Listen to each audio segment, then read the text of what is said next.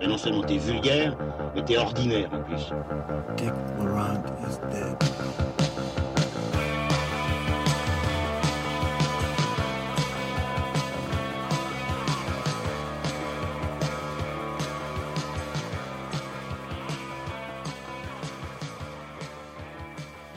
Bonsoir à toutes et bonsoir à tous, bienvenue pour un nouvel épisode de Transmission, la table ronde cinéphile qui fait le grand écart entre cinéma d'auteur et pop culture. Alors ce soir, pour les meilleures raisons du monde, notre camarade et complice Olivier Grinard ne sera pas de la partie. Nous en profitons d'ailleurs pour souhaiter la bienvenue à Isaac et à Lyosha. Euh, malheureusement, il n'arrive pas au meilleur moment possible, puisque avec la seconde vague Covid qui nous assaille, euh, nous revenons, euh, après avoir goûté à la table ronde, à un enregistrement confiné et à distance. Veuillez d'avance peut-être nous excuser d'ailleurs pour la qualité du son. Mais ceci dit, je suis très bien entouré, puisque derrière leurs écrans, il y a Lucien Alflans. Comment ça va Lucien? Salut Julien, salut Manu, ça va les gars? Ça va très bien, oui, oui. Et comme tu l'as dit, il y a Manuel Haas. Est-ce que tout va bien Manuel? Ça va, ça va, Covidé, plus de goût, donc euh, je me fais les, les films de Philippe Lachaud en boucle, mais sinon ça va. Très bien, très bien, très bien. Alors pour cet épisode, nous allons parler aujourd'hui de Un pays qui se tient sage de David Dufresne. Nous enchaînerons avec Le diable tout le temps d'Antonio Campos. Et pour finir, Les 7 de Chicago ou The Trio of the Chicago 7 d'Aaron Sorkin. Voilà une classe qui se tient sage. La démocratie, c'est pas le consensus, c'est le dissensus. Nous ne pouvons pas être tous d'accord. Quand je vois ces gens, et on va encore accuser la, la police sur ce coup-là d'être violente Qui a la légitimité statutaire de dire vous, vous êtes violent? Mais mon Dieu, il y a des jeunes enfants, mais sérieusement Rien n'est caché. Ce qui se passe est maintenant révélé à la face du monde par des vidéos qui sont amplifiées. Est-ce que c'est normal ça? Ce qu'on peut appeler une police républicaine, c'est justement une police qui est au service du peuple et non pas au service de l'État. Un pays qui se tient sage, c'est le premier long métrage de cinéma du journaliste David Dufresne. Auteur de New Moon, Café de nuit joyeux, il a écrit Dernière sommation, un ouvrage sur les violences policières qui sera la base, justement le lancement pour son documentaire dont nous allons parler ici.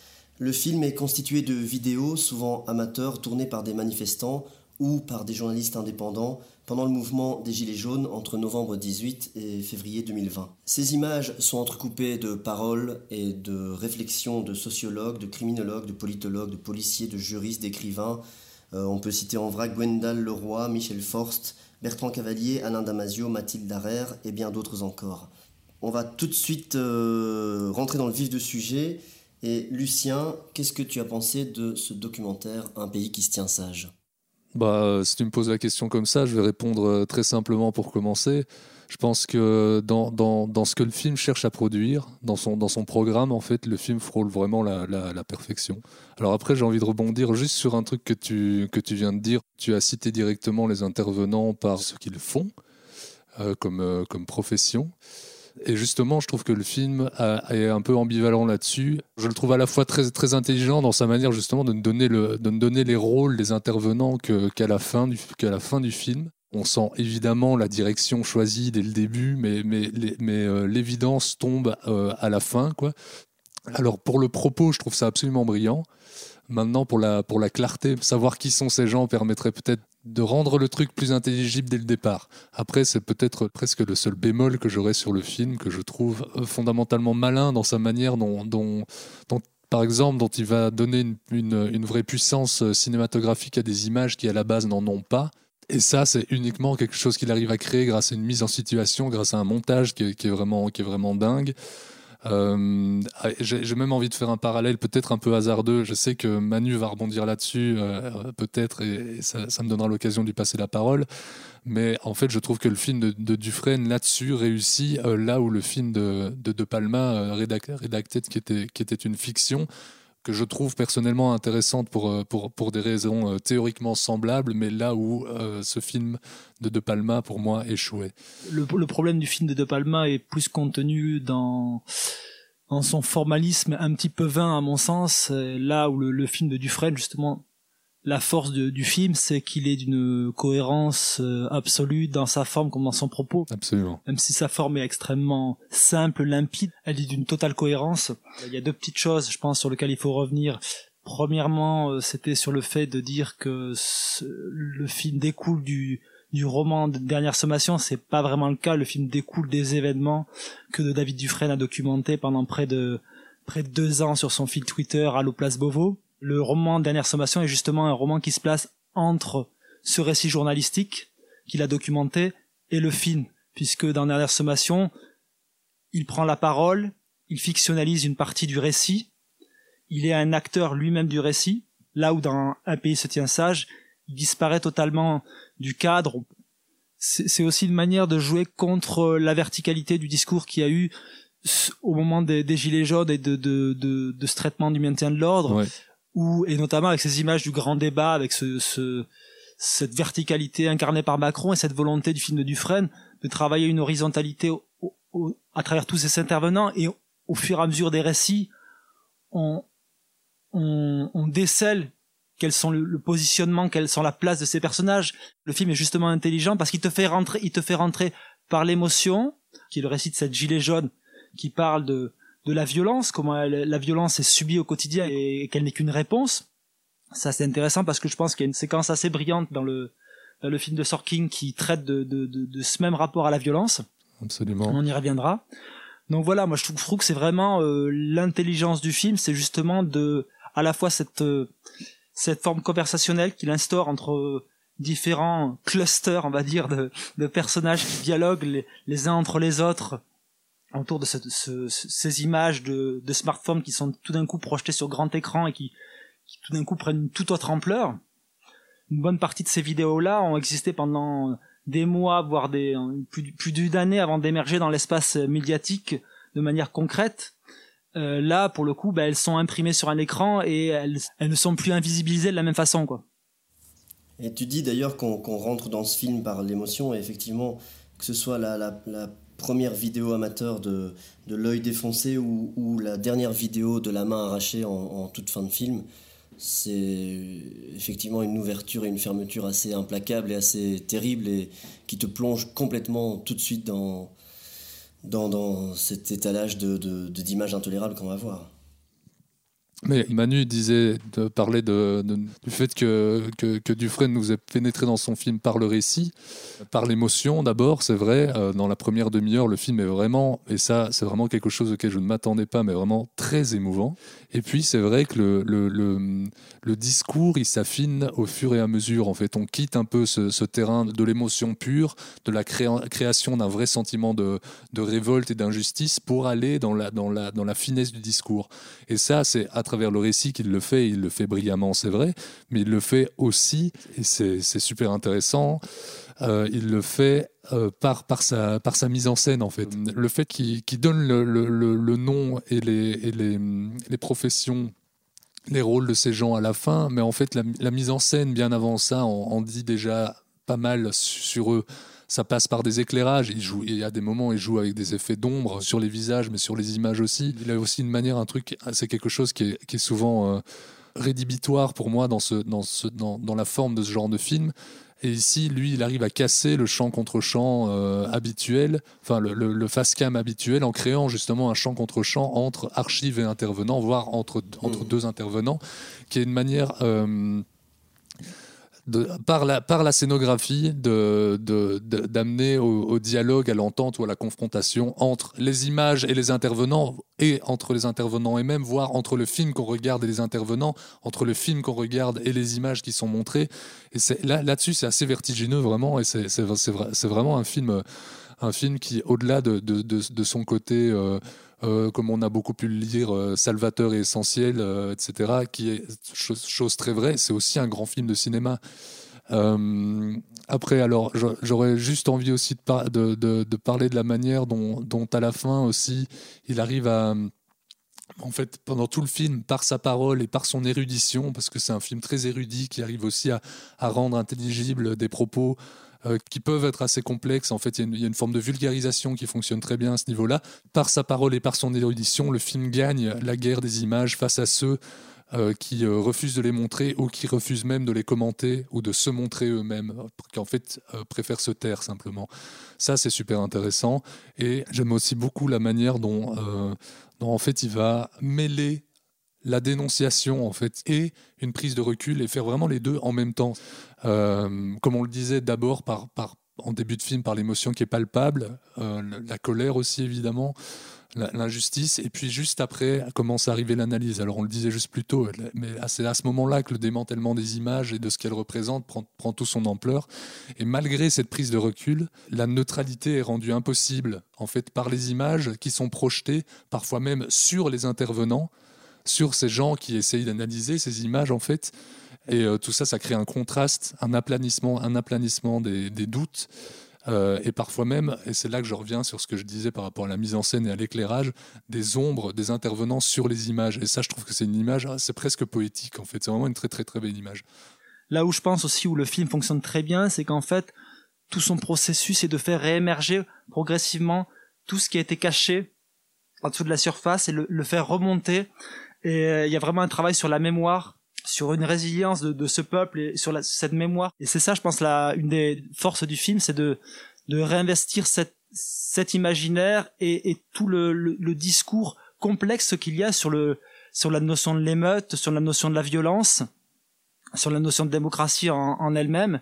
Et cette notion de mémoire, c'est quelque chose, je pense, qui travaille depuis assez longtemps euh, du Fred, puisqu'on le, on le retrouve sous diverses formes dans son, dans son film Pigalle, une histoire populaire on le voyait revisiter des, lieux de Pigalle, empreintes d'histoire et, justement essayer de, travailler ce, ce rapport au, décor et à, la mémoire d'un pays. Ouais. Euh, Julien, peut-être avant, de te, avant de te passer la parole, parce que tu n'as pas encore dit grand-chose, on peut peut-être euh, préciser à nos auditeurs que, que sur notre site, on peut trouver une, une un excellent entretien par, euh, par Manu de, David Dufresne euh, autour, autour du film euh, dont on parle là maintenant, qui complétera, je pense bien, notre échange ici. Ouais, merci Lucien. Je, suis assez heureux de vous entendre parce que moi je sors de la projection. Et en fait, j'étais assez démuni pendant une grosse heure en me disant j'avais envie de faire. de paraphraser Godard qui dit en fait, moi quand je vois un film pareil, je, je pense à, à ce qu'il dit. En fait, on parle de solidarité, et là, vous me parlez de travelling et de gros plans. Je me disais, je suis incapable pour l'instant de parler de ce film, parce que, et vous avez mis des mots justement sur ce que je ressentais, parce que, euh, à, part ressentir cette, une colère énorme, une, haine, un dégoût total devant des, images révoltantes et insupportables, et vous l'avez dit mieux que moi, euh, je, me demandais comment j'allais pouvoir parler de ce film. En fait, j'avais envie de dire, putain, en fait, je vois certaines critiques qui parlent de cinéma partisan ou orienté, et j'ai envie, enfin, j'avais envie de dire, bah oui, putain, effectivement, oui, putain, il l'est en fait, et ça fait du bien. Et pour ça, merci. Et effectivement, comme tu le dis, Lucien, ça a vocation à être un point de vue et, à être la vision de quelqu'un. Et oui, il est orienté, mais ses critiques sont ridicules, je trouve, de, de, lui reprocher ça. Et pour compléter ce que vous disiez, c'est que en plus d'avoir au fur et à mesure la clarté, la limpidité qui, qui arrive dans le film, c'est que l'émotion arrive aussi par strates.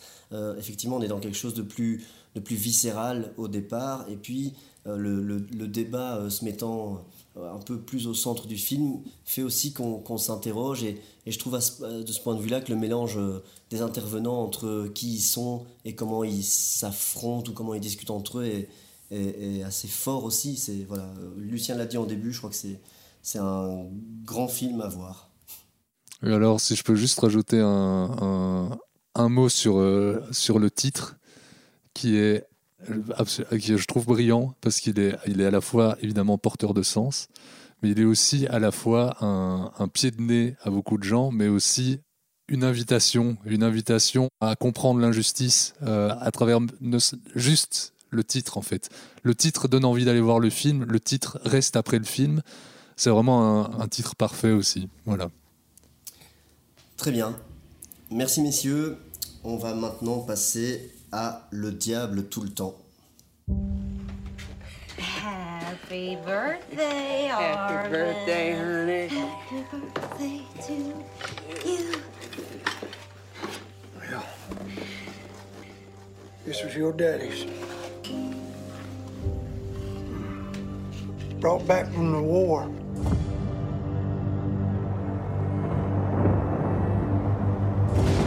figure it's time to pass it on. It's the best present I ever got. Thank you.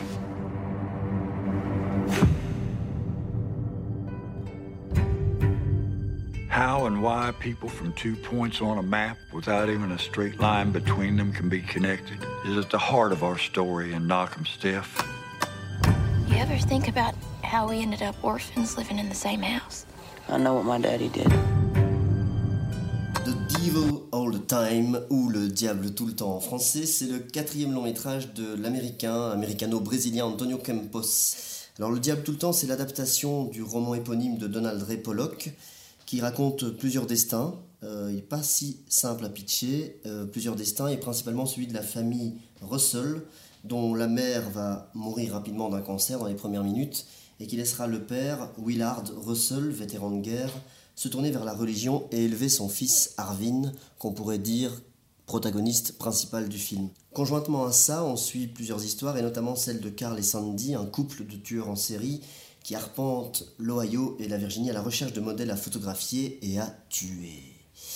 Euh, au casting, on retrouve Tom Holland, Elisa Scanlon, Riley Keough ou encore Robert Pattinson. Euh, alors le film est sur Netflix depuis septembre 2020. Je vais commencer, comme ça ce sera fait.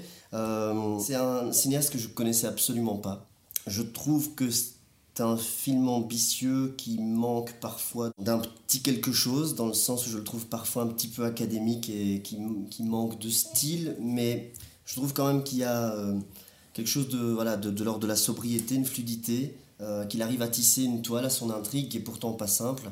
D'ailleurs, j'ai pas très bien pitché le film, euh, et qu'il arrive à faire s'entrecroiser bah, les, les, différents destins de, de ces personnages avec une facilité, une limpidité assez, assez intéressante. Et je trouve qu'en dehors de cet aspect parfois euh, qui manque de cachet, j'ai envie de dire, il y, a, il y a au final des scènes qui restent un peu en tête. Je pense à la scène d'un prêtre qui se met des, une espèce de prêtre qui se met des araignées sur la tête ou, le sacrifice d'un chien, etc., qui viennent aussi en début de film. Dans ces scènes de violence-là, il déploie une belle énergie de, mise en scène et, et aussi la force du film, c'est la galerie de personnages qu'il a et à quel point il arrive à les définir et à les faire exister avec parfois euh, peu de choses. Mais euh, voilà, en, en, en, gros, ce que j'ai pensé du film. Après, je vais rebondir sur ce que vous direz, parce qu'il y a d'autres choses à dire. Je sais pas qui veut prendre la parole. Manu? Bah, euh, moi, je suis tout à fait d'accord sur, le, le, sur la, la, belle galerie de personnages. Justement, je pense que c'est une des, des grandes qualités du film, c'est de les faire exister, je pense, au, au, même niveau. Tu y crois assez facilement à ce, ce cadre de récit. Après, le film est quand même euh, malgré tout assez lent. Tu parlais de scolaire, mais il y a quand même une, une lenteur qui est installée par le, le, mode de narration du, du, du, film, qui est en voix off. Est en plus une voix off qui est euh, qui n'appartient à aucun des personnages du film, puisqu'elle est carrément celle du, du romancier lui-même. Donc cette lenteur amène à, une cer à un certain ronron du film, qui parfois le l'empêche de décoller au niveau de l'émotion à mon sens. C'est un, un film extrêmement plaisant, mais qui au final me laisse un goût d'un peu trop peu dans, en bouche. Et je pense notamment, quand tu parles de la violence, oui, il y a, y a, certaines idées qui tournent autour d'une religion complètement dévoyée et euh, qui, qui, sont, qui sont intéressantes avec ce sacrifice du, du chien, etc., qui est un élément effectivement marquant du film. Mais à d'autres moments, elle est aussi extrêmement édulcorée. Je trouve que le tout ce qui tourne autour du couple de, de tueurs qui renvoie au tueur de la lune de miel est pas très incarné pour moi euh, reste assez assez bancal j'ai eu mal à croire en fait à ce à ce couple-là, malgré les deux excellents acteurs qui, sont là, je pense qu'il y a une trop grande ellipse de tout ce qui tourne autour de leur meurtre. Mais c'est-à-dire qu'il y a absolument rien qui nous introduit vers, vers eux, en fait, et que ça tombe effectivement... Il y, a des, des, des, des scènes assez claires au départ pour les personnages principaux, mais pour les deux tueurs, enfin ce couple qui voyage, c'est pas très clair qui ils sont et les motifs et les mobiles et les envies et les, moi, je trouve même, je trouve même que c'est un truc qui se retrouve à, à, à l'échelle globale du film. Euh, en fait, tout ce que, tout ce que vous j'ai relevé tout ce que vous avez dit, sauf que, sauf que moi, ça m'a plus déplu qu'à vous, je pense. Euh, j'ai surtout eu l'impression, moi, de voir un film euh, dont, dont, la, dont, la, dont la mise en scène, qui est en, en effet, comme le disait Julien, c'est justement extrêmement académique, euh, de suivre un scénario construit euh, autour de croisements permanents qui sont peut-être un peu inutilement complexes. Ce, ce- cette, espèce de croisement créant des trous un peu euh, de manière très régulière, un peu difficile, euh, enfin difficile à suivre. C'est pas pas qu'on ne comprend rien, c'est juste difficile de s'y de s'y plonger totalement, de s'y intéresser totalement, et que la seule manière trouvée pour rattraper ça, c'est une voix off qui est quand même extrêmement présente euh, qui est donc, comme le disait Manu, celle de l'auteur du, bouquin lui-même, qui devient euh, rapidement euh, envahissante et, agaçante. Le, film, dans sa globalité, m'a- fait penser à une sorte de, de, de, de scénar qui traîne à Hollywood depuis longtemps, qui aurait été un peu euh, co, euh, co-monté par euh, Lars von Trier et les, et les frères Cohen. Quoi. Euh, mais sans la sève qui fait leur cinéma. Alors j'aime infiniment les, les frères Cohen, évidemment. J'aime un peu moins Lars von Trier, même, même si ça se défend. Entre, entre l'académisme de, la- de la mise en scène et, et un, un discours et, un, et, un, et une- un récit, un scénario qui est quand même un peu... un peu euh, un peu foireux disons-le disons-le simplement bah il y a un truc qui y a un truc qui prend pas et alors euh, alors c'est vrai qu'il y, y a des personnages qui, qui, qui sont intéressants et qui fonctionnent par scène qui sont on peut le dire hein, tous plus ou moins interprétés euh, de manière euh, je veux dire genre, tous les tous les tous les acteurs sont genre au, au sommet du cabotinage c'est un des trucs qui m'a plu dans le film Moi, je trouve que qu'il c'est y a ça un qui mo- fonctionne notamment. ouais. il y a un moment, oui, c'est ça, et c'est ça qui fait penser aux frères Cohen ont, aussi. ouais, ouais. Mais il y a un moment, ils sont, enfin, il y a, oui, il y a un moment, ça devient des sketchs en soi, quoi, le, le jeu des acteurs. Alors ils sont bons dans ce qu'ils font, hein, c'est ce qu'on leur demande, c'est visiblement la volonté du film, mais mais, mais ils sont euh, over the top en enfin, tout le temps. Quoi. Je trouve quand même que, allez, là, tu, enfin, selon moi, hein, tu le vois, tu vois le verre à moitié vide, peut-être parce que je trouve, je trouve qu'effectivement c'est ça qui fonctionne et ils sont tous à côté de leur pompe, euh, paumés, marginaux. Et, et je- bah, vous l'avez dit en, sous-couche, mais sur la religion, sur ses perversités, sur ces, sur ces, ces- personnages complètement allumés, je, trouve qu'il y a quand même quelque chose de l'ordre d'un univers euh, poisseux, sombre, cras qui fonctionne euh, alors par intermittence et pas tout le temps parce, parce que le focus n'est pas toujours mis euh, de valeur, à valeur égale sur tous les personnages, mais je trouve que ça fonctionne bien.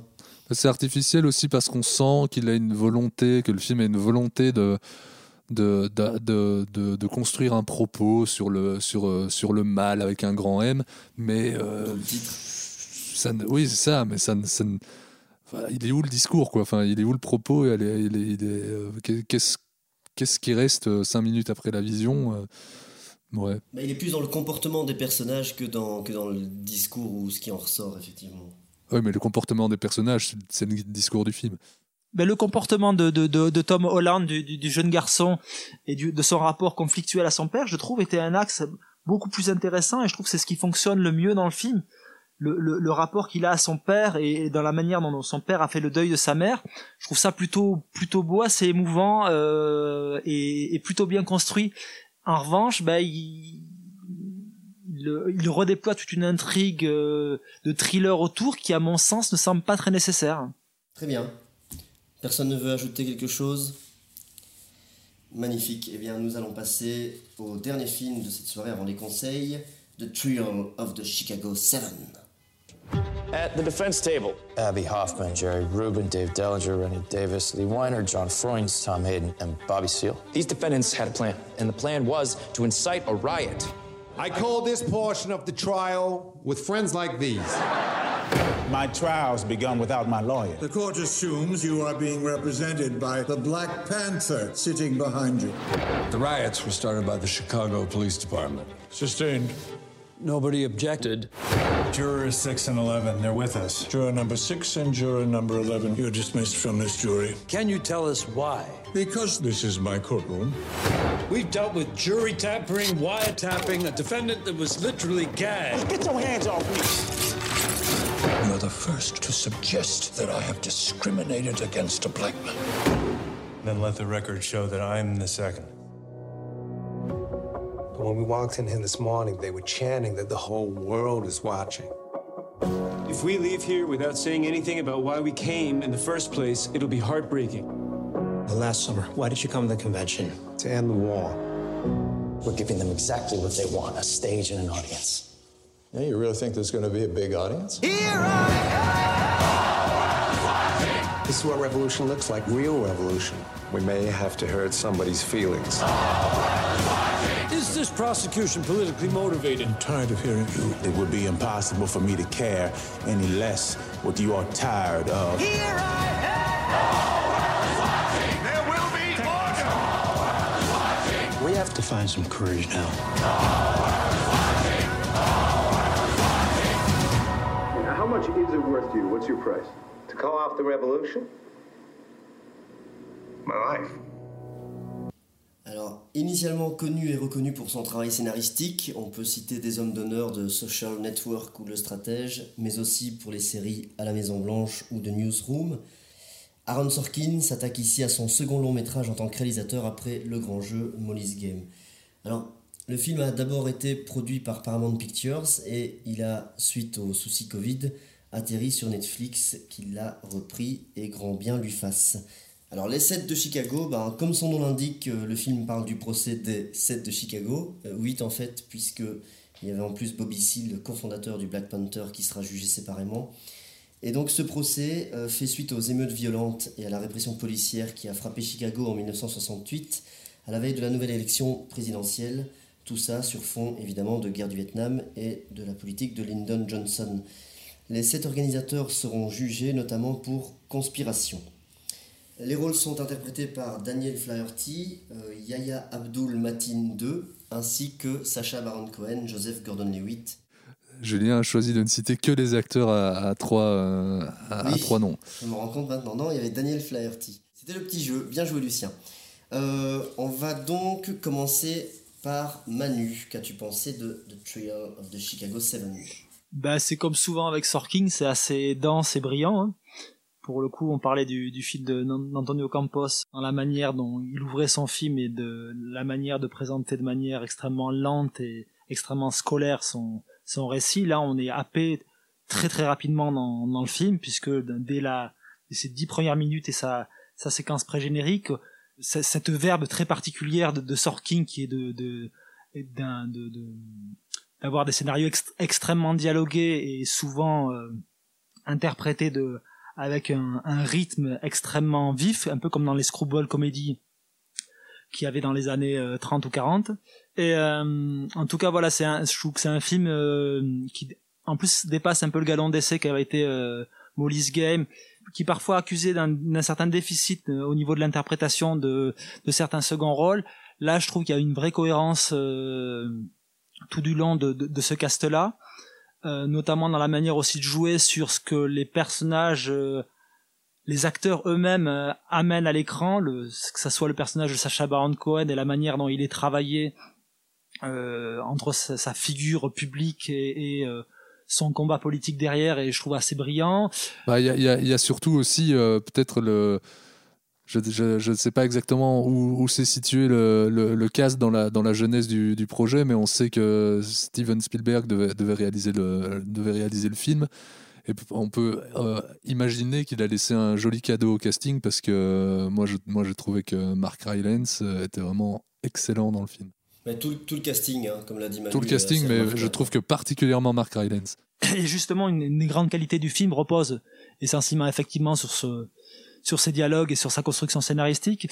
Comment Sorkin déploie tout le discours de son film au, tra- au travers de ses personnages et de la manière dont il les fait exister, se confronter. Je trouve notamment la confrontation entre le personnage de Eddie Redmayne, qui est ce personnage qui va incarner le volet beaucoup plus réformiste de, ce courant social et le courant beaucoup plus anarchiste incarné par Sacha Baron Cohen. Et donc ils sont dès le début placés comme des antagonistes euh, intellectuels et la manière dont il les fait se confronter dans une double scène de confrontation aux, deux tiers du film est absolument brillante dans tout ce que ça déploie de de leurs différences sociales, de, leur, manière d'appréhender la révolution qui dépasse l'aspect théorique pour être vraiment incarné au sein des personnages. Et puis qui reprend euh, une systématique de mise en scène qui est identique euh, entre ces scènes-là et les scènes de procès. J'avais trouvé, trouvé ça assez malin aussi. Je suis euh, parfaitement d'accord avec euh, tout ce que vient de dire euh, Manu. On sait que Sorkin est un scénariste qui correspond extrêmement bien à la série télé. Certains diraient peut-être qu'il est trop verbeux pour le cinéma, qu'il préfère en général raconter par l'image que par le texte, pour lequel il n'a pas toujours le temps, entre guillemets. Alors évidemment, quand il tombe sur un cinéaste comme David Fincher, pardon, fatalement les deux se marient à merveille.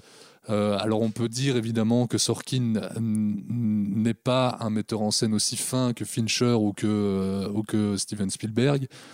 Et on peut peut-être, entre guillemets, regretter que Spielberg ait, laissé la main donc à Sorkin, qui aura peut-être eu la main assez lourde sur certains artifices, entre autres l'utilisation de la musique en, premier lieu, mais euh, reste, euh, comme l'a dit Manu, un film euh, absolument brillant, brillamment écrit, avec des personnages qui existent en deux répliques. Manu parlait des dix premières minutes, mais c'est des dix premières secondes. Quoi. On est en, dix secondes, ça y est, tout le monde est là, on est, on est parti, c'est réglé.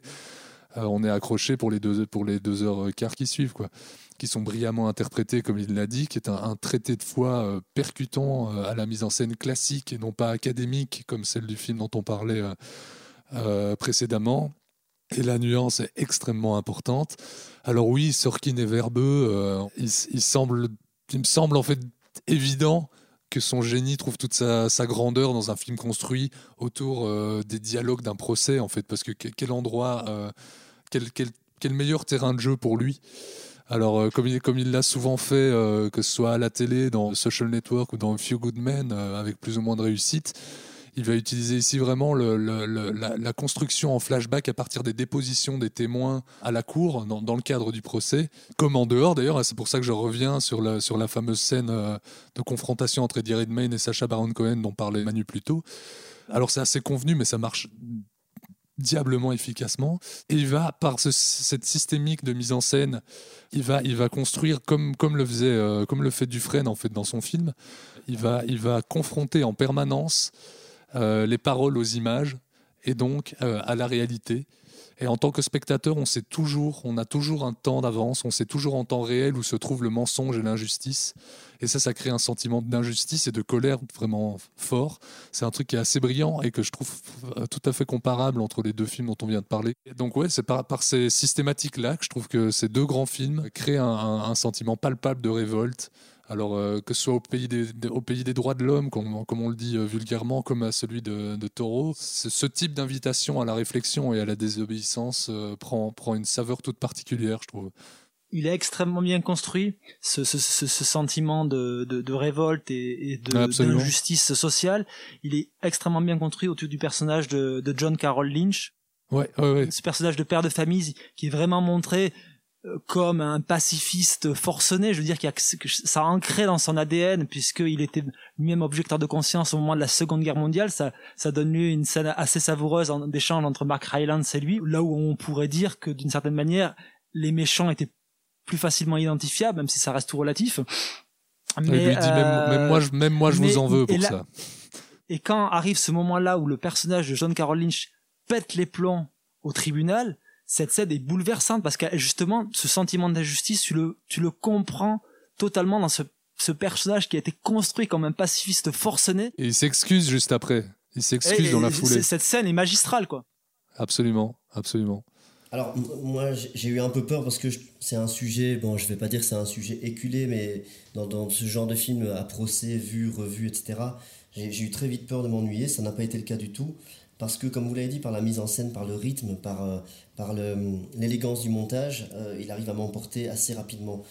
Et, et, je, trouve qu'il y a des, des, scènes très très fortes euh, où justement le montage alterne entre les paroles qui sont dites au tribunal, les situations vécues en vrai, entre guillemets, lors de l'émeute. Il y a des images de fiction, il y a parfois des images d'archives, je crois tout, ce rapport-là à l'image et le, tout, tout, ce qu'il en crée, comme je le disais juste plus tôt, sur, vraiment sur, surtout en tant que spectateur, c'est vraiment brillant.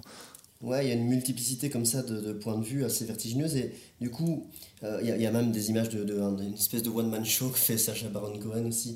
Euh, et, tout ça est, assez fort. Et je trouve que ça, ça confère justement au, film une légèreté, une, drôlerie, parce qu'il y a, il est drôle en fait, on, se marre aussi. Euh. je trouve qu'il y a des bonnes idées, des petites, des petites choses, des petites touches qui sont drôles. Le, hippie qui tombe amoureux de, de l'espionne, je trouve ça assez drôle. Et puis une, ouais, une légèreté, une grâce dans le film. J'ai une, petit bémol pour faire un, petit débat quand même. Et d'ailleurs, Lucien, tu as quand même utilisé des mots, j'ai noté, hein, convenu et pas aussi fin que. ouais, après, je trouve ça quand même vraiment brillant. Je, pas, je dis pas aussi fin que Steven Spielberg et David Fincher, excusons du peu. Je pense qu'on l'a, oui.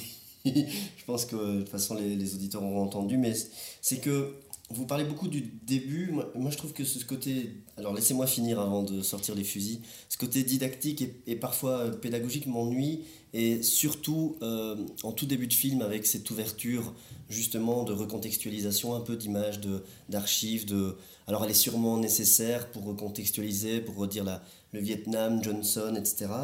Euh, et, la fin, je trouve qu'il y a. Je vais pas spoiler la fin, mais il y a un très beau moment et je, trouve que par l'utilisation de la musique dont tu parlais, justement, Lucien, il, est assez flingué par une, montée un peu trop prononcée, trop claire de, la musique qui, donne, qui, souligne un peu trop l'émotion. Et c'est des, des, petits trucs comme ça qui m'ont fait sortir parfois d'un film à, très maîtrisé et très, et très bien par ailleurs. Je peux, je peux être d'accord sur le, en effet la, la, musique, en effet surtout sur la fin. Il, suit bien le cahier des charges de, voilà, ça, ça, ça, souligne bien, c'est ce qu'on demande. Bon voilà, c'est hyper fonctionnel, hein, ça marche. Maintenant sur euh, sur le, le, le, montage en, en, en, entrée de film. Je le trouve assez brillant parce que justement, il fait revenir des, dans à nouveau des images. Alors, il le fait sur tout le film, mais, mais en début de film, euh, il fait revenir des images d'archives dans un film qui euh, est d'une actualité folle, parce qu'on n'en a pas encore vraiment parlé, mais euh, on, en a parlé plus tôt avec le, film de Dufresne, entre les, dérives du maintien de l'ordre, les, inégalités de traitement envers les citoyens afro-américains, mais aussi et, et, presque surtout, là vraiment, c'est vraiment très très contemporain euh, sur la tentative de Donald Trump de s'accaparer ou, au moins d'orienter le système judiciaire euh, américain suite à la mort de la, juge dont j'ai oublié le nom, là, de la Cour suprême. Euh, c'est quand même, alors c'est peut-être un coup de bol, mais c'est quand même d'une, là-dessus, je veux dire, c'est un peu un hasard, mais c'est quand même un, un Enfin voilà, ça, ça, ça, marche assez bien là-dessus et je trouve justement que ces utilisations d'images d'archives recontextualisent et remet un petit peu de vertige par rapport à l'histoire. On a souvent tendance à parler d'un, en tout cas dans, le cinéma mainstream, d'avoir un, rapport à l'histoire qui est un peu biaisé. Euh, qui s'arrête à un certain moment. On parle très très très très peu en fait de l'histoire récente qui est peut-être aujourd'hui plus importante encore. Et ce genre de film en fait le, le, fait brillamment et le reconnecte surtout brillamment à, bah, au, monde d'aujourd'hui, pour le dire de manière très simple. Moi, je trouve ça super intéressant et ça passe entre autres par l'utilisation des images d'archives et entre autres par, le, par ce, montage en début de film. Je trouve. Oui, et puis par les détails qu'il qui choisit de mettre en exergue, notamment ce moment-là où ils vont se faire passer à tabac par la police et les, les moments où les, les, flics enlèvent leur, leur, euh, leur matricule et qui fait complètement écho au film de Dufresne. Euh. Avec les, les flics qui euh, et je pense que si la, fin euh, fonctionne peut-être un peu moins, effectivement, et un peu plus artificielle sur ce sur ce discours de fin tenu par Eddie Rayman, la manière dont, dont Sorkin élargit le débat, il n'est pas à ce moment-là. Il est à mon sens quand il, parle de la, du traitement de la cause des Noirs. Notamment à un moment, il remet à niveau toute cette problématique-là par rapport à la question raciale au sein des États-Unis c'est peut-être pas très fin, on va dire, sur la, manière dont il fait, il, il renvoie dans ses cordes par, rapport à son, combat. Mais il, montre aussi les deux échelles qui sont à l'œuvre et qui, sont en jeu dans, ce combat-là au, sein des luttes sociales. La, finesse ici, elle est pas, elle est pas dans le discours, elle est ailleurs.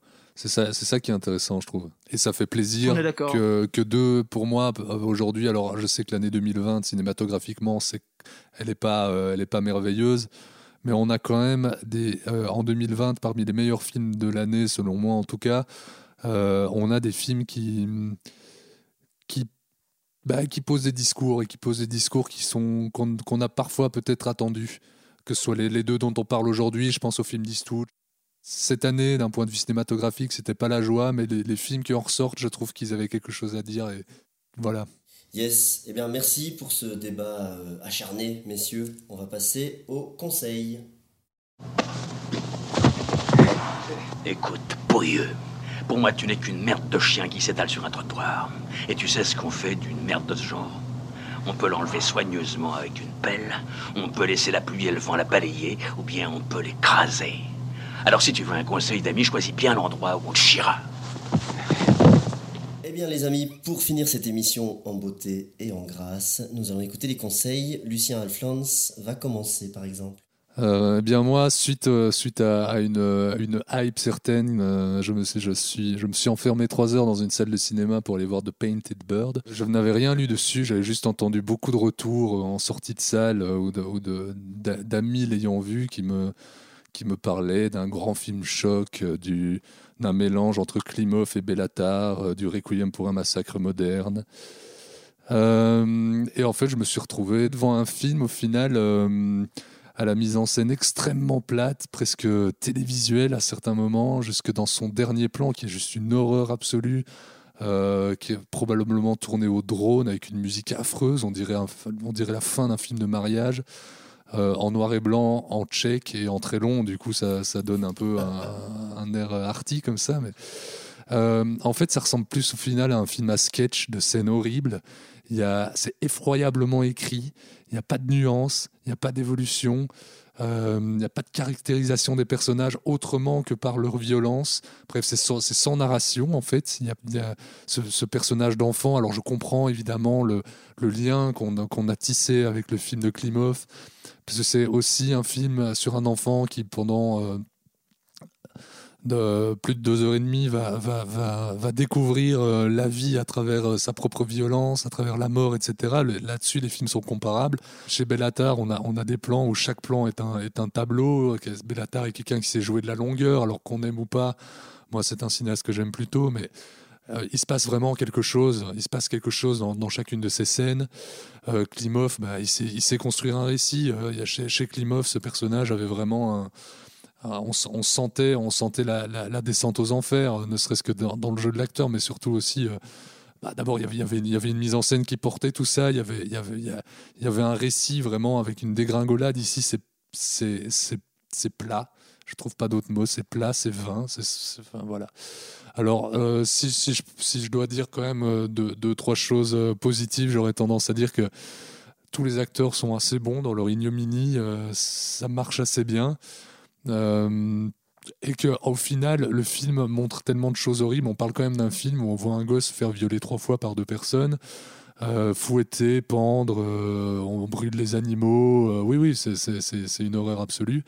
Euh, dans sa longueur, en fait, le film ne se fait pas tellement ressentir, tellement on est abasourdi par ce qu'on voit. Donc un super conseil en fait, euh, Lucien. Merci pour ce conseil. Le conseil, c'est n'y allez pas. Il prend quand même 4 minutes hein, du coup pour nous expliquer tout ça. Merci donc pour ce déconseil euh, de ce film en noir et blanc, en tchèque et en très long, Lucien. ok, on va passer à Manu. Qu'est-ce que tu veux nous conseiller Manu? Eh bien moi je vais essayer d'être un peu plus concis que mon camarade Lucien. Pour ça je vais vous conseiller un film ben, qui dure tout simplement moitié moins de temps que The Painted Bird. C'est Vice Squad, série B ultra jouissive de Gary Sherman. Gary Sherman à qui l'on doit aussi euh, euh, Le métro de la mort et Réincarnation, deux petits fleurons du genre horrifique des années 70 et 80, puisque le métro de la mort date de début des années 70 et Réincarnation dans mon souvenir du début des années 80. Euh, Gary Sherman qui est un cinéaste qui peu après Vice Squad va délaisser le cinéma pour se consacrer pleinement à la télévision. Alors comme son nom l'indique, ben, Vice Squad c'est un film qui prend pour cadre le milieu de la nuit de Los Angeles, en collant au basque d'une unité d'intervention de la brigade des et d'une jeune prostituée qui est poursuivie sans relâche par un max sanguinaire. Dans le rôle de la jeune prostituée, on retrouve Susan Blake qui incarnait déjà un rôle assez similaire dans le hardcore de Paul Schrader. Susan Blake qu'on retrouve aussi chez John Carpenter, notamment dans New York 1997, et qui était, euh, petite anecdote, à l'époque la compagne de Kurt Russell. Une comédienne assez sous-estimée et pourtant qui aura marqué euh, le cinéma des années 80 bah, dans ses deux, deux rôles phares. Alors petit fait notable aussi, le film est photographié par John Alcott, excusez du peu, hein, chef opérateur attitré de la période anglaise de, de Kubrick, avec En vrac, Barry Lyndon, Orange Mécanique 2001, Shining, qui signait avec Vice Squad son premier film US. Il y a justement une anecdote assez intéressante dans les suppléments du, du Blu-ray du film dispo chez Studio Canal, où Sherman raconte que la production pensait qu'il était totalement inenvisageable de débaucher quelqu'un comme John Alcott sur un film de ce calibre, et qu'au contraire, bah, John Alcott était ravi de rejoindre l'aventure, notamment parce qu'il souhaitait mettre un pied aux États-Unis, mais aussi parce qu'il avait déjà beaucoup travaillé avec Sherman en Angleterre dans le domaine de la pub. À l'époque où Sherman travaillait en Angleterre aux côtés de jeunes aspirants cinéastes comme Michael Mann ou Jonathan Demme, toute une génération de futurs grands noms du cinéma américain et qui s'était exilé en Angleterre à l'époque pour échapper à la conscription et à la guerre du Vietnam. Donc voilà pour le background du film. Euh, pour le reste, ben, j'ai qu'une chose à vous dire, foncez le voir. Ça donne envie, ouais. Et juste pour vous teaser, ben, imaginez le chaînon manquant entre le hardcore de Paul Schrader et le Terminator de James Cameron. Ça donne encore plus envie. Ok, merci Manu. Eh bien, pour ma part, je suis content d'être euh, à distance de mes amis parce que je vais déclencher leur fureur extrême, puisque je vais parler. Je sais, je sais déjà, je sais. D'Emmanuel Mouret, que Lucien a adoré, puisqu'il est sorti après 40 minutes, si je ne m'abuse. Mais pour, pour ce conseil, Julien va devoir faire comme dans un film d'Emmanuel Mouret, se mettre tout nu pour nous raconter ce conseil. Peu de nus dans le film, si, si, je, ce serait mentir que de dire qu'il n'y en a pas, il y en a quelques-uns. Euh, Emmanuel Mouret. Donc ça parle un petit peu comme ça. Il faudrait que tu te mettes à dire ta chronique un petit peu comme ça. J'avais dit, j'avais dit à la fin, Lucien. Donc euh, Emmanuel Mouret, donc les choses qu'on dit, les choses qu'on fait.